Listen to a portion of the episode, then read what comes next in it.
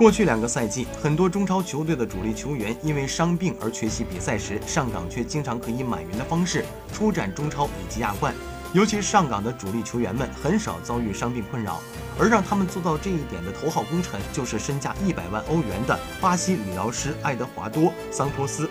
二零一六年七月，上港霍尔克中超首秀受伤，因为桑托斯的治疗，让他很快重返赛场了。也因为霍尔克的推荐，爱德华多·桑托斯跟随霍尔克加盟了上海上港。为了得到桑托斯，上港向泽尼特俱乐部支付了一百万欧元，近八百万的转会费，就跟球员转会交易一样。大巴黎后卫大卫·路易斯遭遇重伤时，俱乐部曾派专机来接桑托斯，孤注一掷，想要保住他们在欧冠中的希望。